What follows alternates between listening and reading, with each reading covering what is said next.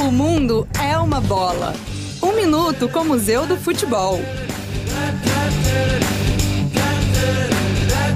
Até a Copa de 70, era normal levar apenas dois goleiros para o torneio.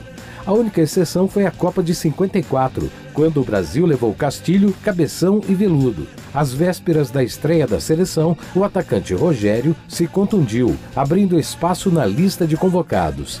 Foi então que o goleiro titular Félix deu ideia para Zagallo convocar outro goleiro, como uma garantia a mais caso ele ou seu substituto imediato se machucassem.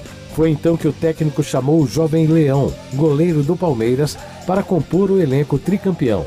A prática só se tornou regra da FIFA no Mundial de 2002. Para mais informações, acesse museudofutebol.org.br. Apoio CBN.